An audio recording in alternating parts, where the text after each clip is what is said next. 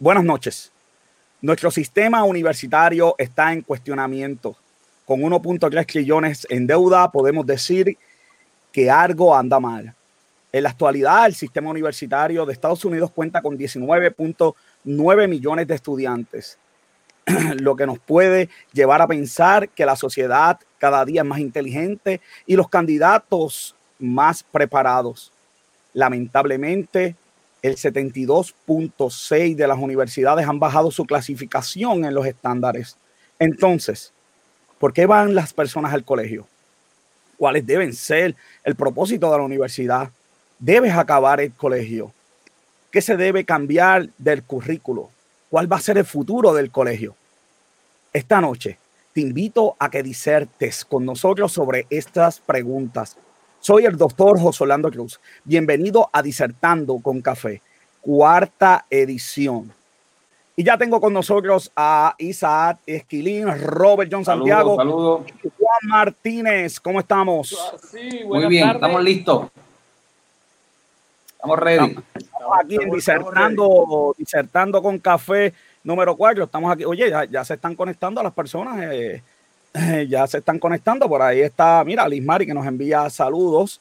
Eh, vamos a hablar hoy del colegio. ¿Funciona lo que está pasando? ¿No funciona? ¿Qué está pasando? ¿Qué podemos hacer eh, diferente? Estoy aquí, eh, perdónenme, estoy aquí este, subiendo el live en mi computadora para asegurarnos de que, de que todo está marchando como tiene que ser. buenas noches, Juan si puedes, ahí mismito, Juan, muy bien. Eh, bueno, que tú. sí. Bueno, pues entonces. Los, zapatos de Juan están en ah, la sí. computadora, que pensaba que eran los zapatos. Dale, Chea. Dale, chat, ya las personas se están conectando y le digo a todos los que de verdad se están conectando en este momento que bienvenidos a Disertando, ¿verdad? Nuevamente. Y vamos a empezar de inmediato porque el tema de hoy parece que pica y se entiende. Voy a empezar eh, sabemos que Juan tiene un compromiso a, las 8 de la noche, así que voy a empezar con Juan Martínez. Eh, Juan, ¿por qué, ¿por qué las personas van al colegio? Bueno, definitivamente estamos, vivimos en una sociedad muy compleja donde cada día que pasa tenemos unas exigencias extraordinarias eh, a nivel de competencia. O sea, si tú miras un sistema educativo, te, dan, te va dando unas destrezas básicas, pero hoy en día, por ejemplo, la, la industria está requiriendo eh, extraordinarios eh, destrezas complejas que simplemente eh, no, no, no es factible en la mayoría de los casos aprenderlas por cuenta propia. O sea, tiene que haber una guía específica. Por ejemplo, estamos hablando de software, estamos hablando de, nuevos sistemas que, que, tienen que ver con sistemas, por ejemplo, de ingeniería. o sea, las demandas de la sociedad del siglo XXI requieren de una preparación y una capacitación extraordinaria. Yo por lo menos el punto de vista que tengo es que definitivamente la preparación académica es necesaria para, para ejercer en ciertas posiciones. Eh, y si tú aprendes una destreza básica, quizás si aprendes algunos elementos, puedes desarrollarlo, puedes, puedes perfeccionarlo, pero más bien quizás para trabajo eh, no tan, tan específico eh, como trabajo técnico, por ejemplo, trabajo técnico tú lo aprendes y lo, y lo vas perfeccionando mientras lo vas haciendo, pero cuando hablamos de emprendedores, los emprendedores necesitan un coaching y ese coaching proviene precisamente de la preparación académica. Pero ¿cuál es la razón? Eh, me, gustó tu contestación, pero voy a seguir con el panel. ¿Cuál es la razón eh, porque las personas van al colegio? Yo creo que sí, hay, hay, una de las razones es preparación. Yo creo que una de las razones, increíble, pero cierta, es presión social y presión de los padres. Hay gente en los colegios hoy en día porque papá le dijo tienes que ir para un colegio y porque los amigos van al colegio y el que no va al colegio es un quedado y eso eh, lamentablemente, ¿verdad? Es un estigma que algunos jóvenes eh, no quieren tener. Y, y eh, ¿por qué la gente va al colegio? Bueno, para contestar esa pregunta, nosotros que tenemos que tener un poco de contraste y contexto de lo que surgió la masificación de las escuelas y las universidades y el por qué surgió eso en la sociedad. Una de las razones por qué la sociedad comenzó a masivamente crear universidades, igualmente colegios, obviamente los que nos ven de Latinoamérica, primaria, secundaria, high school, igualmente las universidades, es por la necesidad de una sociedad más actualizada y una sociedad con un nivel de preparación intelectual alto, porque se decía que los niveles económicos de un país y el desarrollo económico de un país iba muy atado al desarrollo, como bien dijo el doctor Martínez, de destrezas particulares para hacer crecer varias industrias. Claro, cuando vemos el sistema tradicional en el tiempo antiguo y vemos las revoluciones industriales que nosotros conocemos como históricamente, vemos cómo ahí despuntó la universidad porque se desarrollaban unas destrezas particulares donde la sociedad necesitaba por obligación que la persona estuviera preparada y la única vía, mira para aquí mi planteamiento, la única vía formal para que una persona pudiera estar educada era la universidad. Interesante, la vía, es decir, el control de la educación o del conocimiento en ese tiempo por no tener el Internet y el mundo global que tenemos hoy, era y la universidad. Así que la sociedad, por lo tanto, tenía un solo carril, escucha bien, por ahí viene el debate, tenía un solo carril que era la universidad y el colegio. Así que socialmente la gente iba por ahí y obviamente una de las intenciones, como bien dijo el doctor Martínez, es prepararse, pero más bien es que la sociedad, los gobernantes, los países querían que sus sociedades, que sus economías explotaran y evolucionaran. Y de ahí viene ese fundamento muy sólido de todas las revoluciones y reformas educativas que pudimos ver en la sociedad hoy en día. Ese, ese tipo de colegio, el colegio que Landtran eh, comenzó, que era la idea principal, era educar la clase trabajadora, a los agricultores y a los técnicos. Exactamente. Exactamente. Robert, ¿por qué la gente va al colegio? Pues mira, eh, eh, como ven, pues estoy tomando prestado. ¿Me, ¿Tienes el micrófono puesto? Sí. Sí, okay. sí, ¿me escucha? Sí, te escucho. Ok.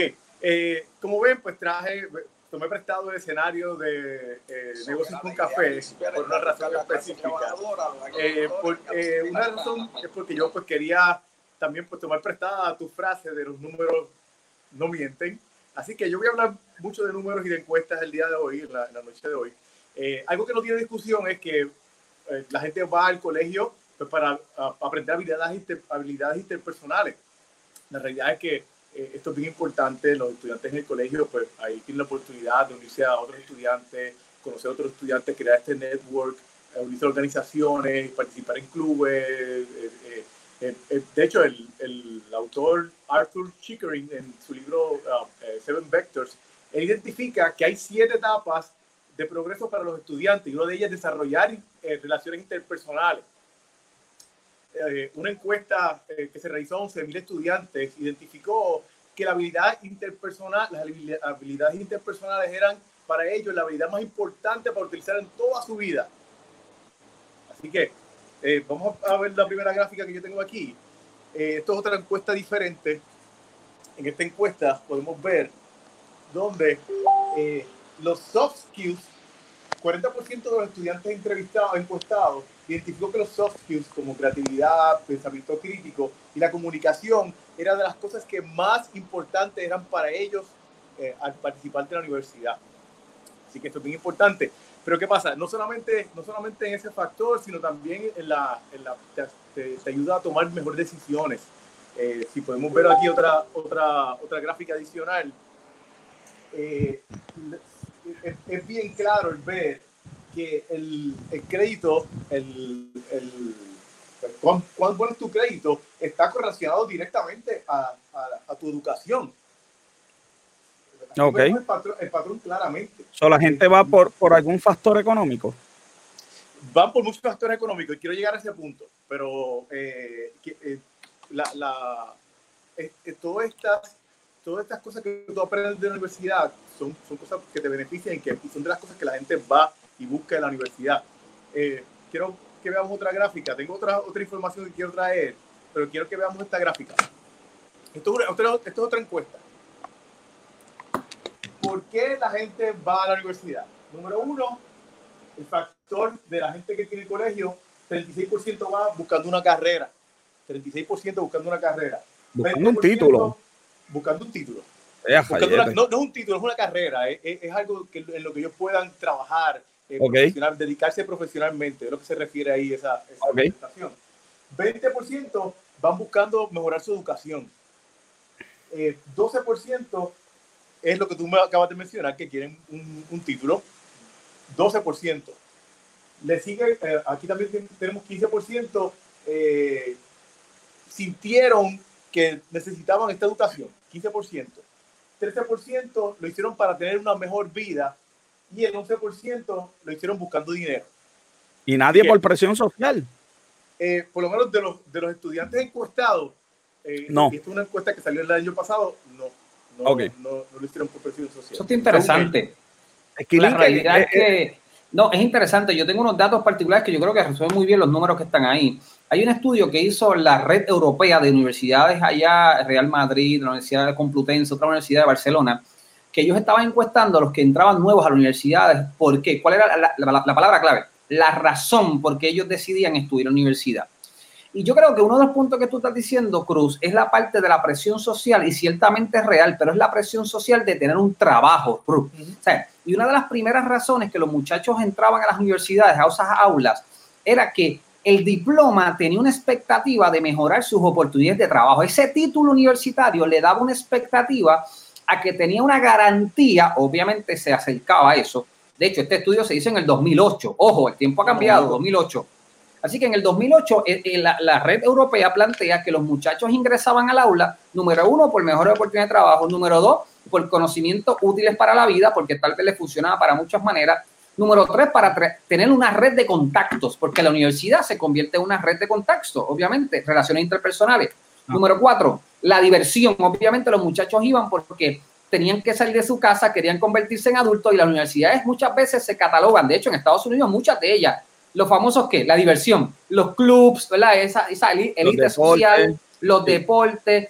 Número cinco, el logro personal. Sexto, número seis, te acercan al mundo real, obviamente la universidad, porque es el contraste de la, del niño o del joven al adulto. Y número siete, último, las oportunidades de tú viajar o conectarte con el mundo. Es un estudio del 2008, estudio del 2008 de la Real Academia que trabaja la parte europea de las universidades. Así que yo creo que esos siete planteamientos resumen muy bien lo que John está trayendo, porque prácticamente los muchachos todavía hoy en día, estamos en el 2020, si tú les preguntas a los muchachos todavía por qué estudian, realmente porque necesitan un diploma supuestamente para tener un trabajo, pero el juego ha cambiado. Ahí, ahí viene la controversia, el juego ha cambiado. No estamos en el 2008, no estamos en, la, no estamos en la revolución industrial, no estamos en el 90, no estamos en el 80. Estamos conectados a Internet. Ahora mismo Harvard lanzó 64 cursos totalmente gratuitos. Así 64 cursos a través de los MOOCs. EDX, eh, Coursera, eh, Miriadas en España. O sea, ¿cómo entonces, la pregunta sería retórica, cuál es el rol o es que la universidad tiene que reconfigurar su educación? ¿Será, que la educa ¿Será que la educación, y la pregunta que la dejo y va por ahí, ¿será que la educación realmente es irrelevante? Como dijo, mira, mira lo que dijo una, una, una gran eh, entidad del mundo, que es bien controversial en este tema. Lo pueden buscar. El Global Education and Skill Forum, una entidad muy conocida, Mira lo que dice en un estudio en el 2016. La universidad se ha convertido en un ente social irrelevante. Wow. Complicado. Bueno, lo, lo, que pasa es que, miren, en este libro, a ver si lo puedo enseñar yo aquí. Sí, en el libro The End of College de Kevin, de, de Kevin Curry, él dice que el 45% de los estudiantes, después de dos años en el colegio, uh dos años de colegio, 45%, no ha avanzado nada en sus habilidades de pensamiento crítico, comunicación y razonamiento analítico. Entonces, pues obviamente, si eso es lo que está pasando en la universidad, si después de dos años eh, eh, esa es la estadística, hay personas que entonces empiezan a cuestionar eh, esta institución está haciendo lo que tiene que hacer, lo que nos lleva a la segunda pregunta de la noche cuál debe ser entonces el propósito de la universidad. Mm, mm. De hecho, mira, José, la realidad que la pregunta que tenemos que dirigir a la audiencia que nos está viendo, Latinoamérica, México, Puerto Rico, en mi, en mi apreciación profesional y en el rol que yo ocupo y yo defiendo, es que las instituciones de educación superior, primaria, secundaria, high school, son relevantes e importantes. Ahora, cuando yo me convierto en un, en un ente irrelevante, como dijo el World Global Skill Forum. Cuando yo me convierto en un ente irrelevante, cuando no reconfiguro, cuando no repienso mi sistema educativo, cuando yo no me enfoco en cambiar y desarrollar competencias, cuando yo no me enfoco en cambiar mis destrezas a talento, cuando yo no me enfoco en decir al estudiante, te gradúas, pero no voy a esperar que tengas el diploma para que crezcas, sino que en medio del proceso vas a crecer conmigo. O sea, es, el reenfoque. Por eso es que hoy en día, y esto es clave, el COVID-19, José Juan, eh, eh, Robert Jones, esto nos permite a las instituciones, yo te lo digo en el rol de presidente de una institución de este país, cómo yo tengo que cambiar el enfoque y los paradigmas, y Martínez lo sabe, de las instituciones.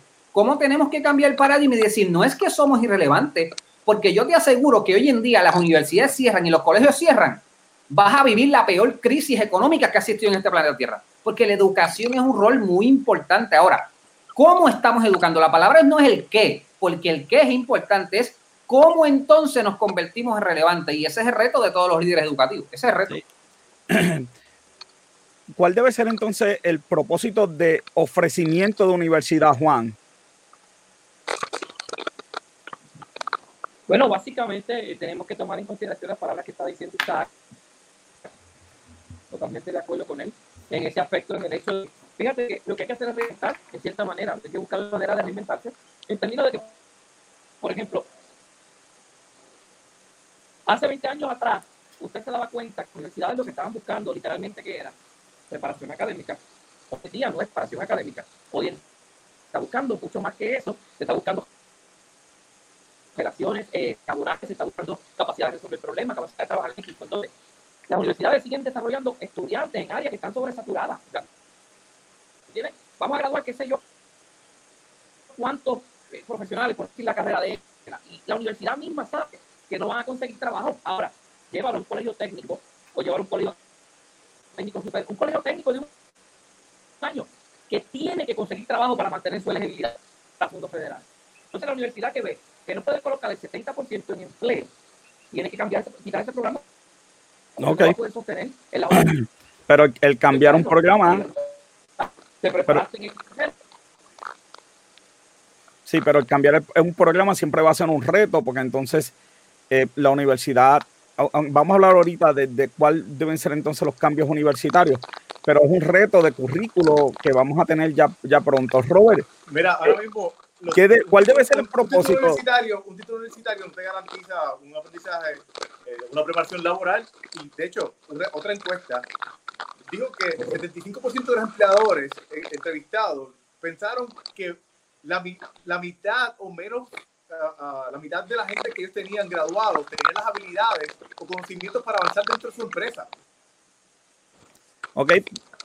pero, pero, si, pero si la universidad, pero si la universidad no te garantiza o no te prepara para eso, pues entonces hay un problema con la universidad porque debe haber una expectativa de que sí la universidad te prepare para, para, para, ese campo laboral, ¿verdad?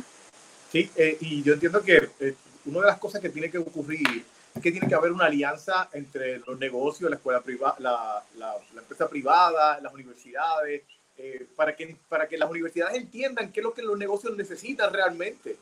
Y, y, si no, pues eh, también, como, también servir como de puente para, esta, para estos um, eh, universitarios que realmente están, um, pueden, pueden llegar a esas empresas y cómo decirle, pues mira, ¿Qué tú necesitas? Estos son los, los, estudiantes que yo entiendo que tienen lo que tú necesitas.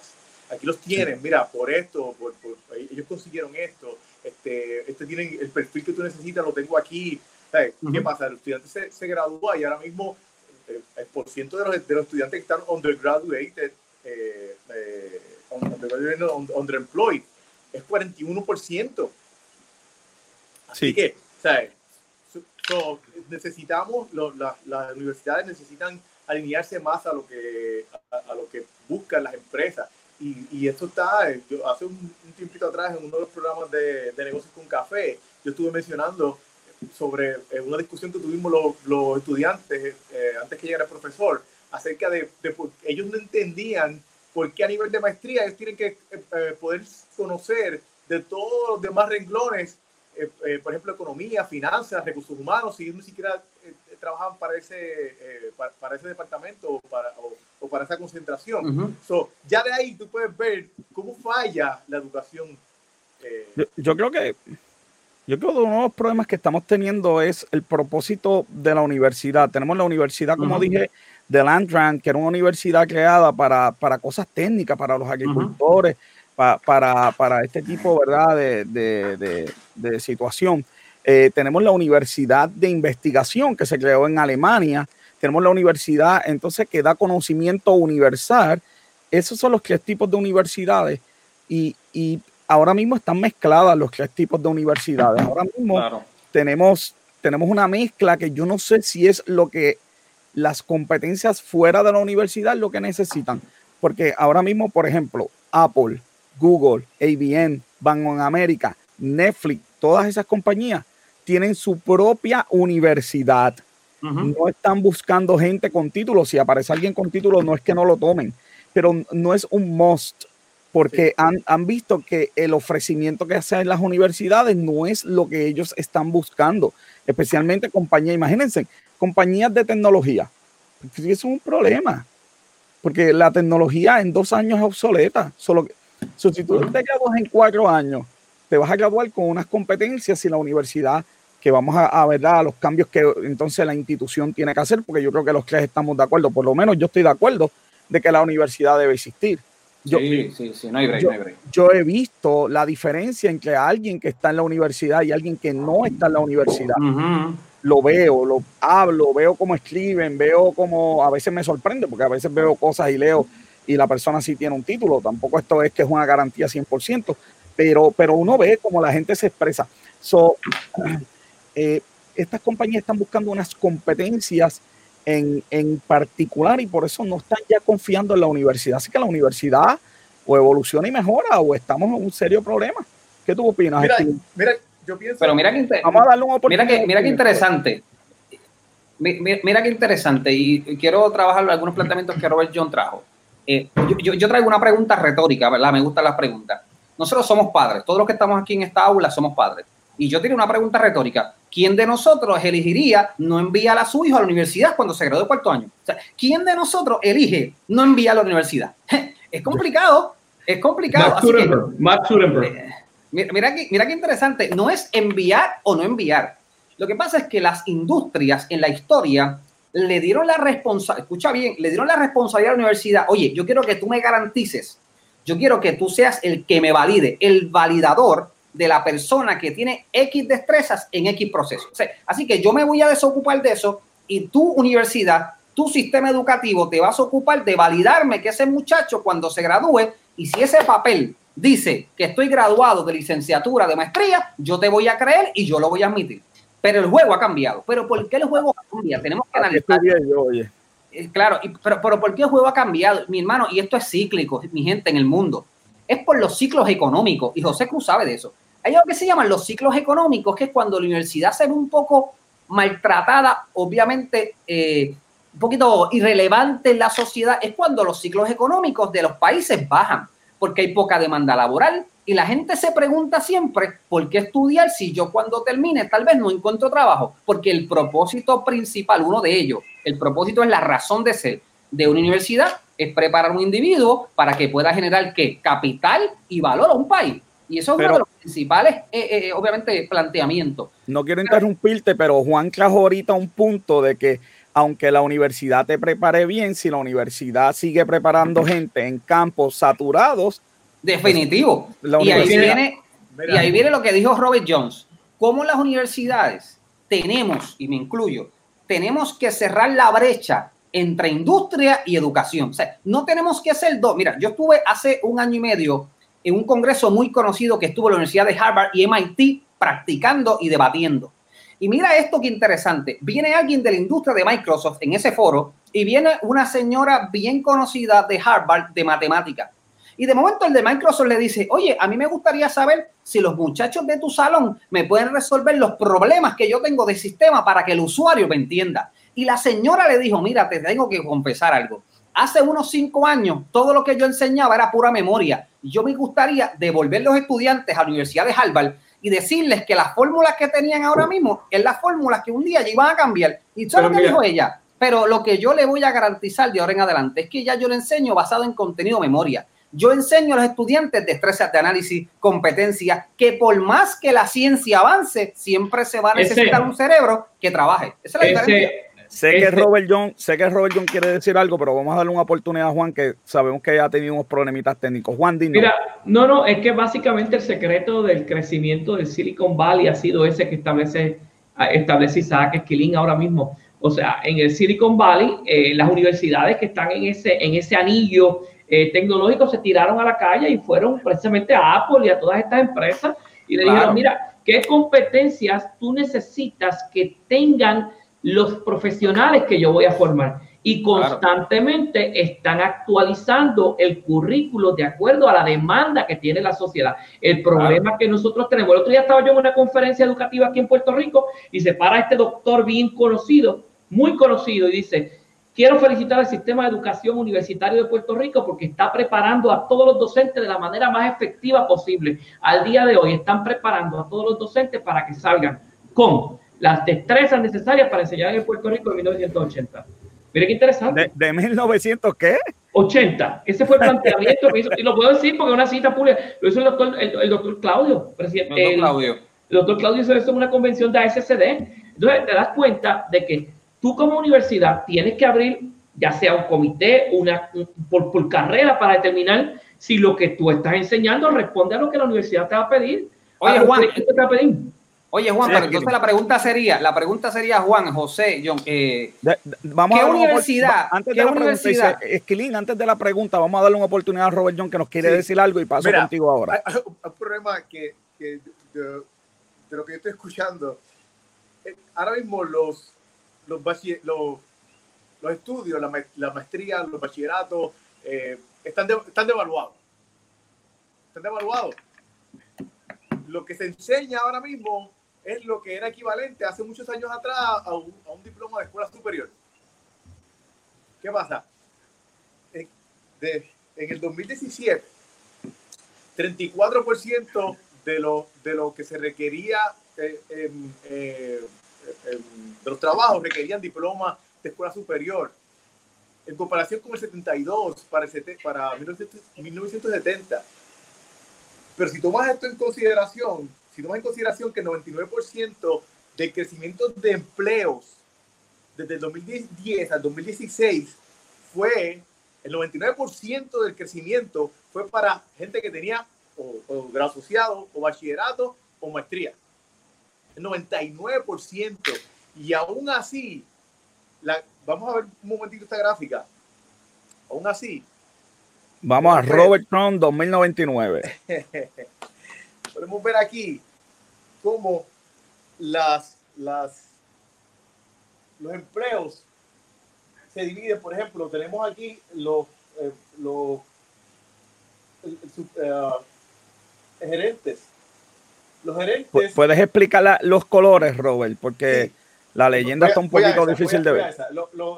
el, violeta significa que son, tienen maestría.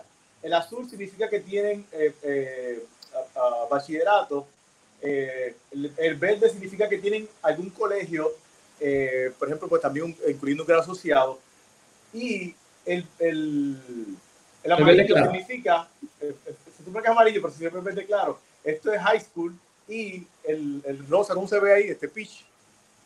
Anaranjado, pero está bien. El dropout. Significa el dropout. Ok. Podemos ver como, por ejemplo, los gerentes en todos los lugares tenemos que ganan más o menos lo mismo cada uno y cómo se divide claramente eh, eh, la, la, la, educación entre todos ellos. No hay una diferencia, ellos son peers ahora mismo.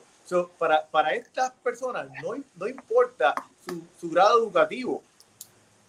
Te entiendo. wow. Isaac, Isaac eh, eh, tenía un reto, una pregunta. Yo tengo una que les voy a hacer ahora a ustedes, pero vamos a escuchar a Isaac. No, y una de las preguntas que tendríamos que lanzar, y, y, y, yo obviamente estoy afirmando y enfatizando que una sociedad sin educación, sin sistemas educativos, no funciona. Punto. O sea, la composición de una sociedad sin educación no, no funciona. De, no funciona. hecho, de hecho, estamos hablando de este tema porque nos, nos preocupa la educación. Nos preocupa, nos preocupa. ahora, ahora, la pregunta sería es, ¿qué universidad? Y yo no quiero, ¿verdad? No quiero eh, procurar ser profeta. Pero yo creo callo, pisar callo. Sí, exacto. Pero yo creo que el futuro de la universidad va a ser esta pregunta. ¿Qué universidad se va a volver irrelevante? Esa es la pregunta. ¿Qué universidad se va a volver irrelevante? Esa es la pregunta y ese es el desafío que yo tengo. ¿Quién se va a volver irrelevante? Porque y, ahí viene la contestación. Pero quería mencionar algo de Robert John y tenemos que tener cuidado con ese hilo ¿verdad? y esa, y esa tesis que estamos acá hablando para que la gente no se confunda. Recuerden que la composición de una sociedad tiene que haber de todo, mi gente. Tú tienes que tener médico, tú tienes que tener mecánico, o sea, tú tienes que tener una composición balanceada. Mira ahora que vivimos el COVID-19, que los pocos científicos que hay ahora mismo. Así que hay que tener cuidado con nuestras tesis, que no lleguemos a generalizar y plantear que obviamente unas carreras u otras son más importantes. Ojo, todas son importantes y tienen sus roles. Claro, ese no es el planteamiento. no, no, yo sé que no. Tienes personas en el mismo, en, el, en la, haciendo la misma tarea, haciendo la misma posición y tienen todo el espectro de gente en cuestión claro. de, de, de nivel educativo. Yo, yo, no, no, algo, algo, que yo tengo que decir y que tiene que tener mucho cuidado también con la percepción, porque nosotros tenemos la gente que está viendo el programa. O sea, la gente tiene que entender que nosotros lo que estamos buscando es que la universidad se adapte a la necesidad, porque claro. cualquier high schooler que esté viendo esta hora le va a decir al papá, mira, esos profesionales que están ahí dijeron que yo no tengo que ir para la universidad, mucho cuidado con claro, eso también. No, claro. No, de, de, de hecho, de las, de las compañías de, de la, del Standard Poor's 500, solamente uh -huh. hay dos CEOs, solamente hay dos CEOs que no tienen grado universitario. Ajá. Así, todos oye, los demás, oye, todos los oye demás, me, lo, me, lo, robaste, me lo robaste. O sea, que iba, iba, a decirlo ahora mismo. Sí, de hecho, todos oye, los ¿cuáles son, del... ¿Cuáles son? ¿Cuáles son? Tíralo. Sí, pues, sí. Facebook. Eh, eh, tú, y, y, yo creo que Besos también, no sé, el de Yo no me acuerdo. Yo no me acuerdo. La realidad sí, que pero para, son para. datos, son datos. Sí, pero él, es, que, pero él es un dropout. Ellos no tienen, no, no todo el mundo tiene las mismas características que claro. ellos. Claro, sí. eh, él es un dropout de Harvard. Entonces, una persona no que, que, que, entró a Harvard. No todo el mundo es un José Altuve que mide 5'10 y juega. ¿Me entiendes? O sea, sí, no, son, excepciones a la, son excepciones a la regla. Bueno, pues entonces tengo que tirar la manzana de oro aquí. ¿Qué vamos a cambiar en el currículo de la universidad? Viene, sé ya, que ya. han dicho algunas cosas, pero yo voy a, déjame primero yo para... Mira, la universidad tiene que cambiar. Voy a decir, no las voy a decir todas, voy a guardar una a ver si ustedes mencionan alguna, pero voy a decir por lo menos eh, dos. Número uno, tiene que cambiar la velocidad.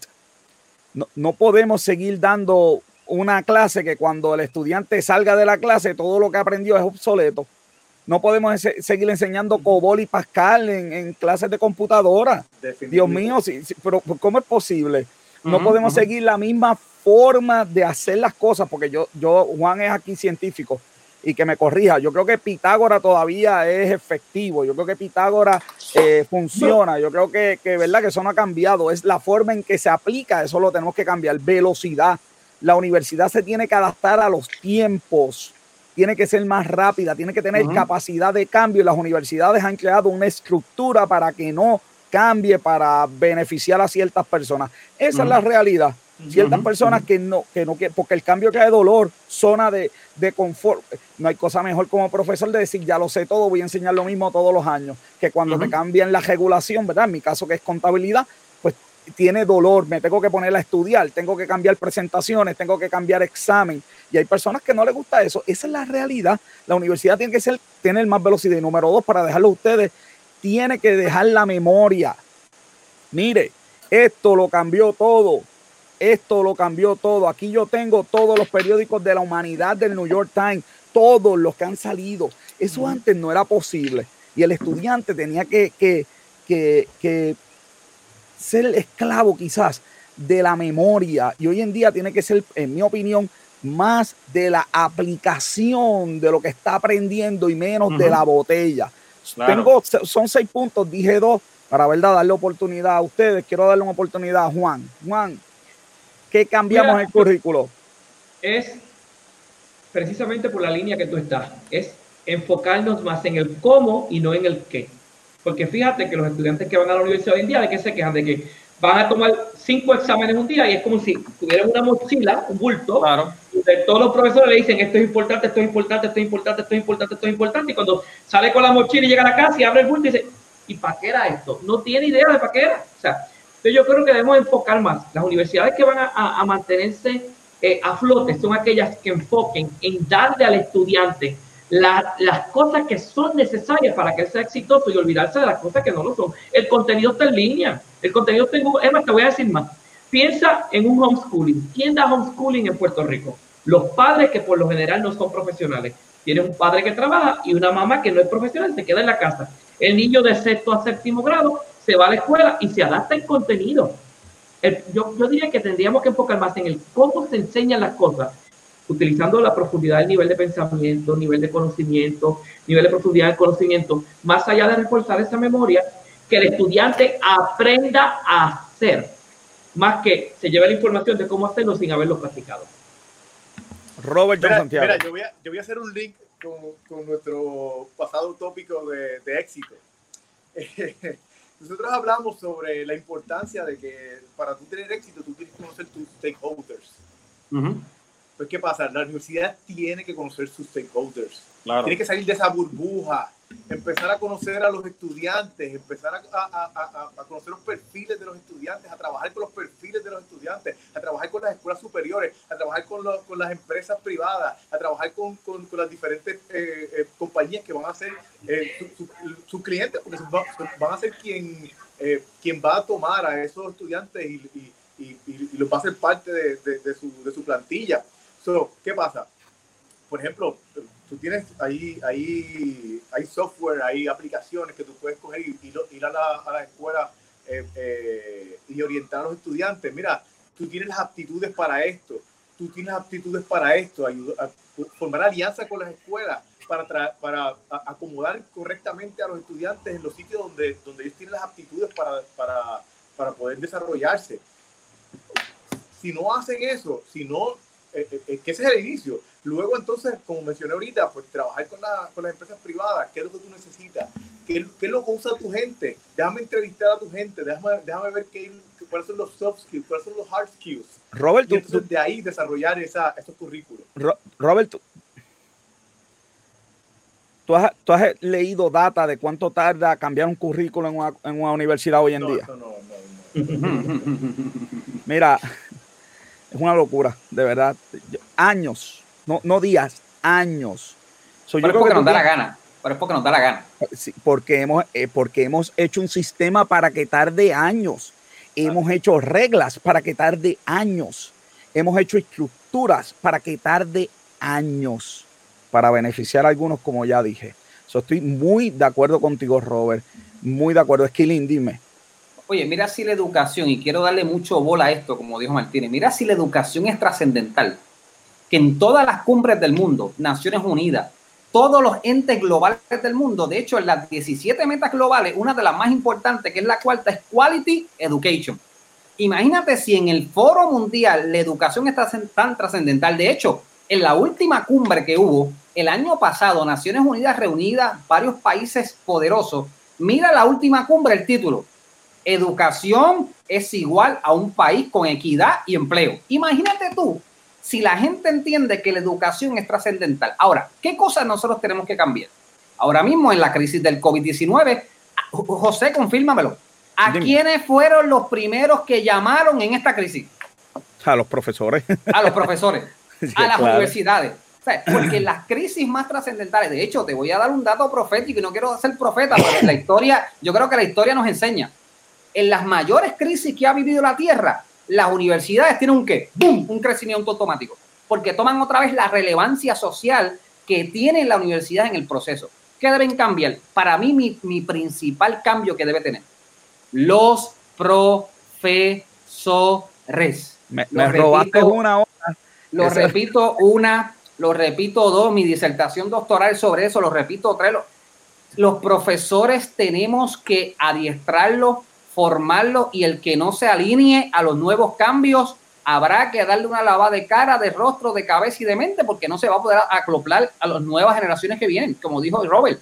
Nosotros tenemos que cambiar los profesores. Sí, pero yo, yo quiero que continúes con tu pensamiento, pero quiero, quiero saber el punto de vista de Robert John sobre esto de los profesores, porque Robert John, aunque él no lo ve así, Robert John tiene una ventaja. Robert John no trabaja en una universidad, nosotros somos profesores y estamos, uh -huh. Por más objetivos que queramos estamos ser, inmersos, estamos inmersos. Estamos inmersos en esto. Robert no está inmerso, tiene esa ventaja que no, que no, que no está Mira, inmerso. Por, por ¿Qué tú opinas de los profesores, Robert? Por eso mencioné lo de la burbuja y con todo respeto a los tres profesores. No, no, no, pero, pero no, no, no, lo que queremos es eso, que diserte, bendito. Por eso mencioné lo, de la burbuja, mencioné lo de la burbuja, porque no solamente lo veo, lo veo ahora y lo veo en, en, en, el profesor que conozco he interactuado con ellos lo veo lo vi también cuando estudié en la universidad eh, uh -huh. he creado siempre se creó este eh, esta burbuja de que lo que yo lo que yo sé eh, es lo que se necesita uh -huh. yo te estoy preparando para, para el futuro y cuando, cuando te das con, con, en la frente con, con la realidad todo eso que el profesor te dijo perdió credibilidad contigo. Yo ahora mismo, les voy a ser honesto, yo ahora mismo no tengo ningún profesor que yo pueda decir, este profesor me formó a mí para yo, para, para mi futuro. Y aclaro, aclaro, aclaro, eh, pero para, para, para, ¿cómo es esto? La experiencia universitaria en general. Se fueron varios auspiciadores, José. La experiencia universitaria en general, yo entiendo que sí, y, y, y, que, y que es necesaria. Y pero no tienes una persona, ese profesor que te tocó. Profesor, ni un solo profesor ah, pues, que yo ah, pues. entienda que me haya motivado y que, me, y que haya sido una inspiración para mí. Pero, o que, mira, no, no diga. Me haya ayudado a, a, a ser exitoso en, mi carrera. No digas dónde estudiaste ni qué estudiaste, ¿ok? Mira, mira, José, eso. José, pero eh, eh, en cierta manera, si te fijas ahora, toma en consideración lo que está pasando, eh, la crisis que está pasando. Tú ves todas las universidades haciendo alarde de los sistemas virtuales que tienen, de los proyectos de educación a distancia que tienen. ¿Y cuál es el principal problema? Tienen un extraordinario sistema virtual, pero los docentes no lo saben utilizar.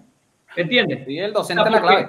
Entonces, ha habido un proceso de procrastinación. Mira, hay que ponernos al día en tecnología. Sí, sí, sí. Cuando llegó el cuco, llegó el cuco ahora y la realidad es que en vez de ir proactivo, estamos siendo reactivos. Y a diferencia de Robert John Santiago, yo sí puedo mencionar dos o tres profesores que cambiaron mi vida. Yo, sí, sí, sí, yo tengo. El profesor Díaz te felicito, te felicito. El CPA Díaz Martínez, que, que yo creo que si me ve ni me va a conocer porque yo no fui su mejor estudiante. Pero sí, esa es la verdad.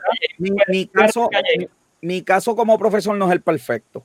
Yo no fui el profesor que siempre sacó todas. Yo, yo no fui ese. Yo me fajaba, pero pues las clases de, de contabilidad así eran. Pero Díaz Martínez me influyó de una forma que yo, yo decía, yo quiero ser como él.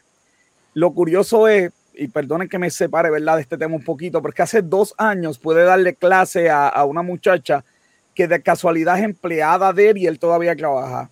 Y le, le, envié, dile por favor que tu profesor es profesor hoy, porque él me, me, inspiró. Pero qué bueno que Robert John comparte esa experiencia, porque eh, es una realidad.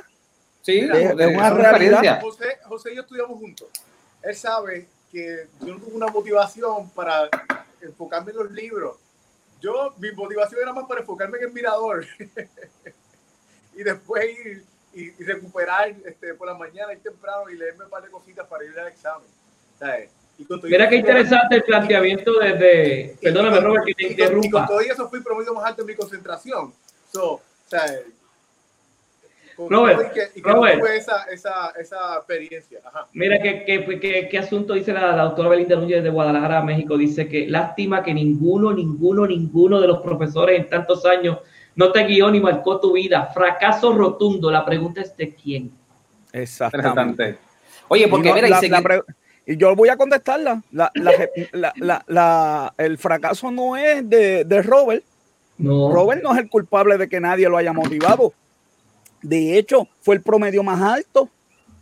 Fue el promedio Pero hay excepciones, hay excepciones. Claro. si tú vas a la literatura, te vas a encontrar en la literatura que cuando hay un clima académico organizacional, organizacional satisfactorio, el, el, el, aprovechamiento académico de los que estén formados tiene que ser para mejor. El educador, para, para, y, eso, y eso está en todos los libros, para el educador fracasa si, educa, si, si, el, si, si no inspira a, a, ese, a ese educado. De acuerdo. no, de hecho, digo, hay gente que no se deja inspirar, ¿verdad? Siempre, pero, pero yo no creo que sea el caso de Robert. No, y ahora yo traigo el pensamiento que Juan y yo usamos mucho. Eh, aprendizaje no es cuando alguien quiere enseñar, es cuando alguien quiere aprender. O sea, también tenemos que traer el, el balance, ¿verdad? Como dicen los contadores, porque la realidad es que, oye, en el proceso de enseñanza y aprendizaje son dos, enseñanza y aprendizaje. O sea, tienen que haber dos caras de la moneda, pero para seguir el pensamiento ahorita, para mí el cambio trascendental número uno son los profesores, la apuesta para mí son los profesores. Número dos, un currículo basado en habilidades y competencias sería lo más ideal. Y número tres, lo más esencial para mí serían las alianzas con la industria. Esos tres elementos, si una universidad es pionera en adiestrar profesores, número dos, en trabajar competencias, habilidades y número tres, en desarrollar habilidades extraordinarias a través de alianzas, yo te aseguro que esa universidad va a trascender. Pero mira lo que dijo, y ustedes lo conocen, más probable ustedes, eh, José y Juan, el gran creador de las pruebas PISA, Andrew Scherrer, mira lo que dijo el caballero. Mientras los graduandos sin empleo están buscando trabajo, los empleadores dicen que no pueden encontrar a la gente con las habilidades que necesiten. Gracias, buenas noches. Así, mismo es. Mire, yo creo que es, básicamente lo que Skilling ha dicho. Yo creo que la universidad es en otras palabras. La universidad tiene que proveer valor a las compañías y valor a la sociedad. Claro. Muchas de las, muchas de las cosas que estoy viendo es que la universidad no provee un valor a la, a la sociedad.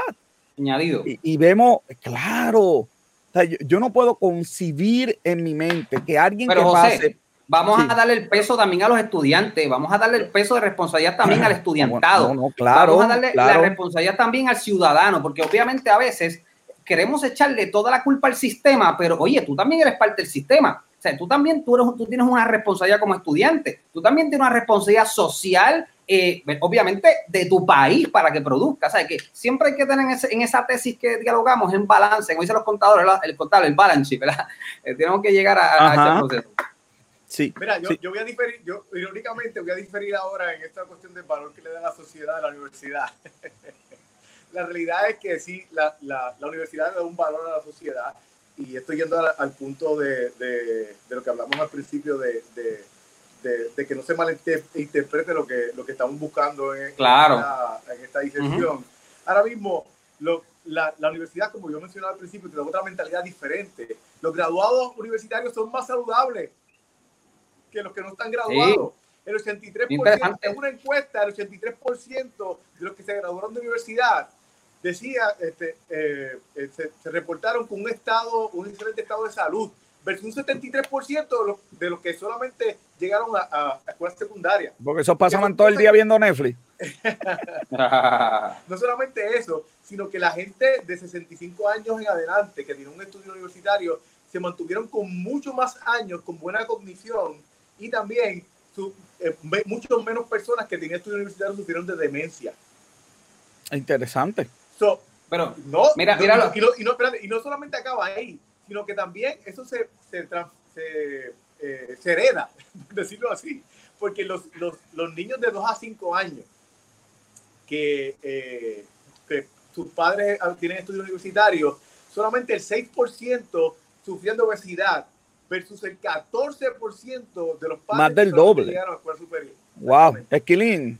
Mira lo que dice uno de los presidentes en un momento determinado en estos debates, porque recuerden, eh, la gente que nos está viendo Latinoamérica, Puerto Rico, este es un debate para beneficio de la educación, es importante aclarar. Claro. número dos, es un debate que constantemente se ve en los grandes gentes mundiales, ¿sabes? Es un debate sí. que se hace constante. Mira lo que dijo un momento dado uno de los presidentes de Canadá en este debate de las Naciones Unidas. Y aquí está, ¿verdad? Verbatim lo que él dice aunque estoy de acuerdo con que el mercado laboral está cambiando, si no podemos saber ahora mismo los trabajos que van a existir hoy, tampoco podemos ser tan ineptos de decir cómo vamos a preparar a un estudiante del futuro que no sabemos qué va a venir. Es interesante. Pero entonces mira lo que él dice. Ahora, ¿cuál es mi disertación? Dice él, la, su tesis. Tenemos que basar en estudiantes que puedan analizar liderazgo, trabajar en equipo, destrezas que aunque venga grandes tecnologías, nunca cambiarán. Y la, pregunta, y la pregunta clave es la siguiente. Busque cualquier universidad y busque cuántos programas han cambiado en los últimos 10 años. Punto. Y se da cuenta que lo puede contar con, la, con los dedos de la mano. El de contabilidad lo cambié yo.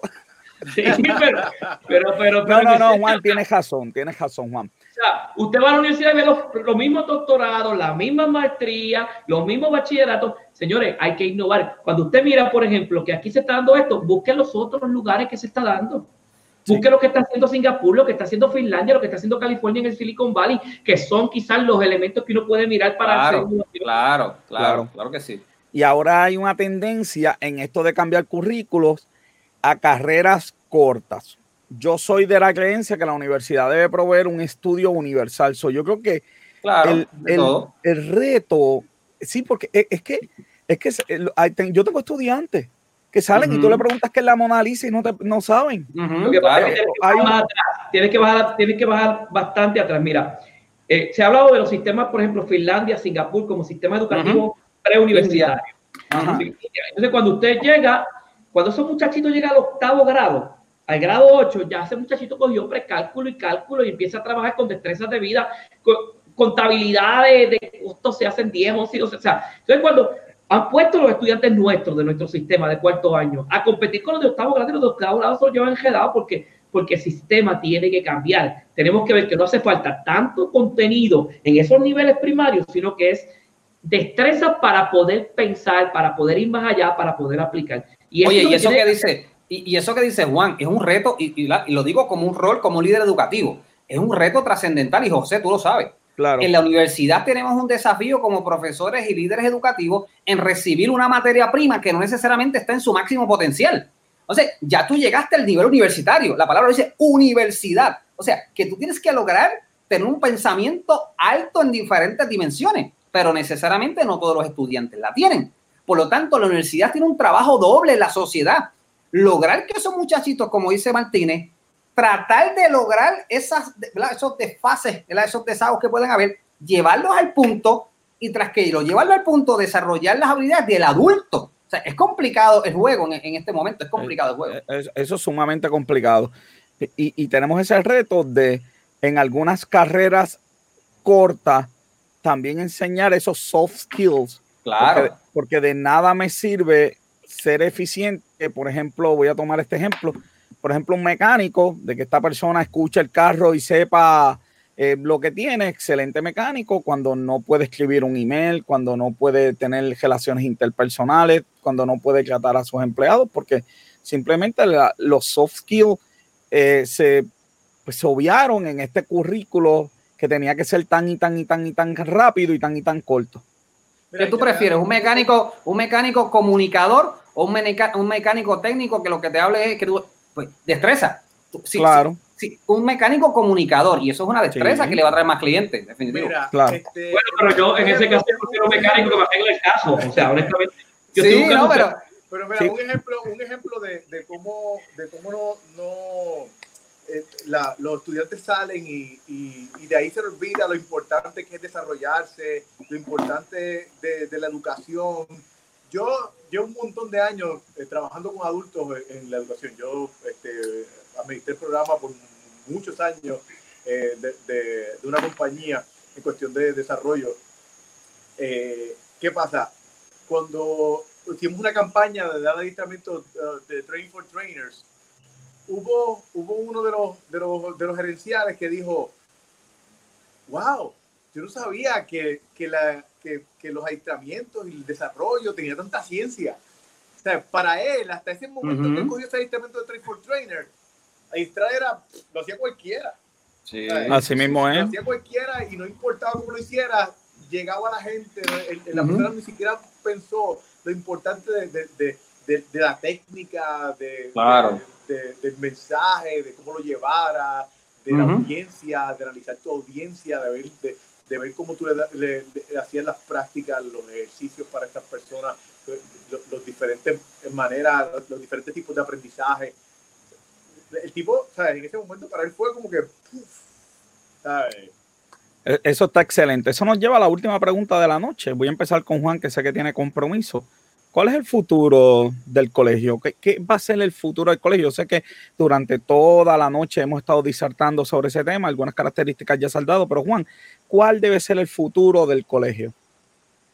El futuro del colegio se ha venido diciendo desde el principio, yo creo que fue Robert John quien trajo el, punto, o sea, aquí volvemos a la teoría de selección natural, o sea, supervivencia del más apto. Y el más apto no es, va a ser aquel que pueda atemperar esos cambios de manera rápida, donde entienda que el nivel de atención de los estudiantes no es el mismo con los que ellos se formaron, que atienda que los periodos y los lapsos de atención son más cortos, que los estímulos que antes utilizaron para educarnos a nosotros no son los mismos que tenemos que utilizar para una generación X, para una, para una generación Z y para una generación alfa que viene de camino. O sea, el, el futuro del colegio va a ser, en mi opinión, y lo tengo que decir de esta manera, se va a reducir el mercado extraordinariamente la cantidad de ofertas va a disminuir porque eventualmente es la misma persona que va a decir que yo voy a estudiar X carrera ahí, pero bendito si esa gente todo lo que tiene muchos desempleados. la gente va a tener que la cantidad de, de colegios, la cantidad de universidades se va a reducir sustancialmente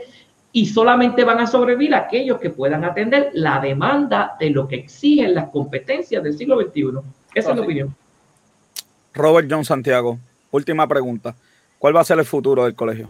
Mira, tiene que cambiar, tiene que cambiar y, hay que hacer algo de, moverse a lo que hemos hablado.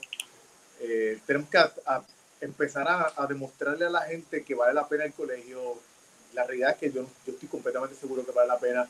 Eh, eh, el, el, Banco de la Reserva Federal de, de, Nueva York calculó que la tasa de rendimiento de, una, de un bachillerato universitario es de 14%. Sí, rendimiento. mírate los costos, como se han ido multiplicando durante el año del 71 al 2015. Una escuela pública, 18 veces el costo. Eh, eh, eh, es una cosa que de verdad lo, que, lo, interesante es que aún así todavía con los, como se han aumentado los costos todavía se considera que, que el, el, return of investment todavía está ahí Así que vale la pena, pero, pero, mira, mira un momentito esta gráfica que está aquí. Voy, voy por ahí, vamos con la gráfica de Robert John. Ya está completito, Robert. Mira, el, el, la gente que pensaba que valió la pena su bachillerato o su, o su estudio, solamente 66% de la gente que, que, tenía, que, tenía, que tiene bachillerato para el año pasado pensaba que valía la pena y la gente con maestría 76%. Así que eh, es importante que, que, nosotros trabajemos con esto y que, y que o sea, por lo menos los, colegios trabajen con esto y, y, y empiecen a, a, a, hacer cambios para, para, demostrar que realmente vale la pena. Porque percepción, perception is reality. Perception is reality. Y aunque, y aunque sin duda, sin duda, sin duda, tener un, unos estudios realmente vale la pena, cuando la gente empieza a ver que, lo, como tú muy bien mencionaste, los costos y la percepción de la gente que, que no vale la pena, no vamos a tener estudiantes suficientes para, para, pues, para que las universidades continúen. Así mismo es. Y sabes, Killing, ¿qué tiene? ¿Cuál es el futuro de la universidad? ¿Qué tiene que cambiar? No, a, a, el futuro de la universidad eh, ya se está viendo hace ratito. Se está viendo hace ratito. Yo creo que el COVID-19 eh, nos da una gran oportunidad para rediseñar y repensar qué es una universidad. Y yo tengo que tirar este planteamiento que tal vez me puede, me puede traer mucha cola, pero tengo que hacerlo. Mientras las universidades simplemente se enfoquen en la matrícula, y es importante para tu rendimiento corporativo y empresarial, pero cuando tu único enfoque, no es que no es importante, pero si tu único enfoque es tener cantidad y matrícula y no te enfocas en lo importante, que es el egresado. Oye, no importa que tú tengas 15 mil, pero si tú graduaste 15 mil y yo gradué 500 y de mis 500 alguien consiguió la vacuna del COVID, ¿quién es más importante? Qué interesante. claro. Qué, qué, interesante. O sea, que nosotros tenemos que envolvernos un poco y tener mucho cuidado del capitalismo académico, que es un concepto muy conocido. Tener mucha cuenta de que las universidades no se conviertan en industria, que perdamos nuestra, nuestra aportación a la sociedad, como dijo Roberto. Nuestra aportación principal es desarrollar un ciudadano holístico, global, disponible a la sociedad para hacerla crecer en diferentes dimensiones y desde su ángulo y de su profesión. Así que yo creo que las universidades están en un punto ahora mismo que se va a evidenciar quién dejará de ser relevante y quién no. No es que la educación en general es irrelevante, ojo, no, sino que las universidades o qué universidades serán las instituciones ¿Cuáles serán relevantes o irrelevantes? Se va a ver ahora en el camino, porque tenemos que reenfocar y repensar la universidad y enfocarnos en el estudiante, en que ese muchacho cuando salga tenga las destrezas, tenga, mira, yo siempre he dicho, y con esto cierro, yo que tengo dos áreas, ¿verdad? Yo tengo mi parte empresarial en mi formación, bachillerato mi maestría, y mi doctorado, mi parte de currículo y liderazgo educativo. Tengo dos áreas. Ahora, mira qué interesante, hablando de negocio, a mí me es imposible que un muchachito estuve 3, 4, 5 años en bachillerato y no salga con un negocio. A, a mí eso, a mí eso me, me, rompe mi cabeza. No es que todos sean empresarios, pero sin lugar a dudas la universidad te debe ayudar a que tú puedas salir con un, que, con un valor, más que con un papel, porque el papel obviamente lo puede aguantar todo. La universidad tenemos que estar listos es, aparte del diploma, ¿qué tú le estás dando a ese muchacho cuando salga? Es una pregunta que me, me parece que las instituciones deberíamos contestar. Yo no sé si Robert se acuerda, yo imagino que sí, pero cuando yo trabajaba en Procter, eh, estaba, estaba eh, eh, Nidia eh, Jiménez. Y yo estaba trabajando en una línea de producción y me estaba enfocando en las cajas. Y me dijo, enfócate en el mantenimiento de las máquinas. Las cajas van a salir solitas. Exactamente. Yo creo que la universidad Isaac, yo creo que mejor no vamos a, mejor no podemos terminar en esta noche. Yo creo que la universidad se tiene que enfocar en el egresado y la matrícula se va a dar solita. Solita. Mientras nos preocupemos en la matrícula y no en qué sale el egresado, vamos a tener resultados en la corta, pero no en la larga. Si nos enfocamos en el egresado, vamos a tener resultados sostenidos en la larga.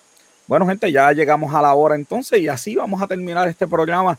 Eh, este, nos tienen que dar, la producción nos tiene que dar como una hora más en esto, porque de verdad, mm. que, de verdad que este tema eh, está tremendo. Le quiero dar las gracias a todo el mundo que estuvo con nosotros. Juan no está porque tenía un compromiso, eh, ¿verdad? A, las 8 de la noche y pudo estar, ¿verdad? Con nosotros y por eso cuando dio su último comentario se desconectó. Quiero darle las gracias a Robert John Santiago, a Isaac Esquilín. les, recuerdo, les recuerdo a todo el mundo que algunas personas hablan, otros gritas nosotros disertamos. Hasta la próxima.